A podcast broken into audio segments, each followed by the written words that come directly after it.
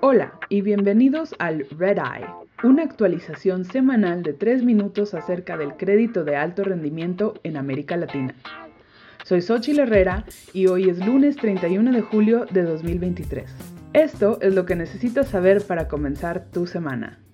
Argentina y el Fondo Monetario Internacional firmaron un acuerdo a nivel de personal técnico que liberará hasta 7.500 millones de dólares para el país. El directorio ejecutivo del FMI probablemente aprobará el acuerdo en agosto. El Fondo Monetario aceptó cambiar algunas de las condiciones del acuerdo de servicio empleado del fondo que tiene Argentina, debido a que una sequía severa ha reducido las exportaciones y los ingresos fiscales del país. La semana pasada, Argentina estuvo en una corte federal en Nueva York disputando una demanda por 16 mil millones de dólares.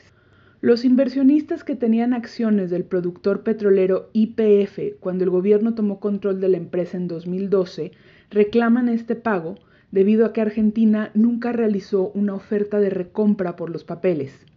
Argentina, por su parte, dice que el pago debe ser solamente por 5 mil millones de dólares.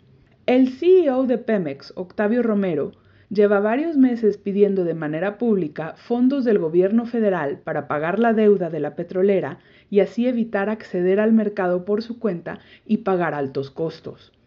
La semana pasada, el subsecretario de Hacienda Gabriel Llorio dijo que el gobierno podría reducir la carga fiscal o transferirle fondos a la petrolera.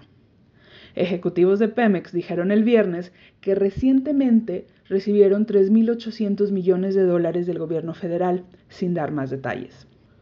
La Secretaría de Hacienda de México está en conflicto con la Secretaría de Marina sobre quién pagará los 4.200 millones de dólares en bonos emitidos por GACM.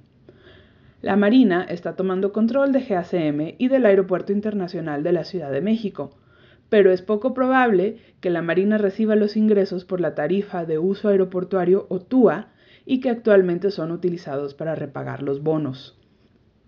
En Brasil, la minera Vale acordó vender el 13% de su unidad de metales básicos a inversionistas de Arabia Saudita y Estados Unidos. Manara Minerals y Engine Number One pagarán 3.400 millones de dólares por las acciones, lo que implica un valor de la unidad de negocios de 26 mil millones de dólares. El fabricante de aeronaves brasileño Embraer fue al mercado la semana pasada con un bono de 750 millones de dólares. La empresa usará los recursos para fondear una oferta de recompra. El nuevo bono tuvo una demanda por más de 2 mil millones de dólares. Gracias por escuchar el Red Eye. Ahora puedes suscribirte al Red Eye en inglés, español o portugués, donde quiera que nos escuches. Para todas las noticias más recientes sobre deuda en mercados emergentes, visita Red Intelligence, R-E-D-D, intelligence con doble L.com.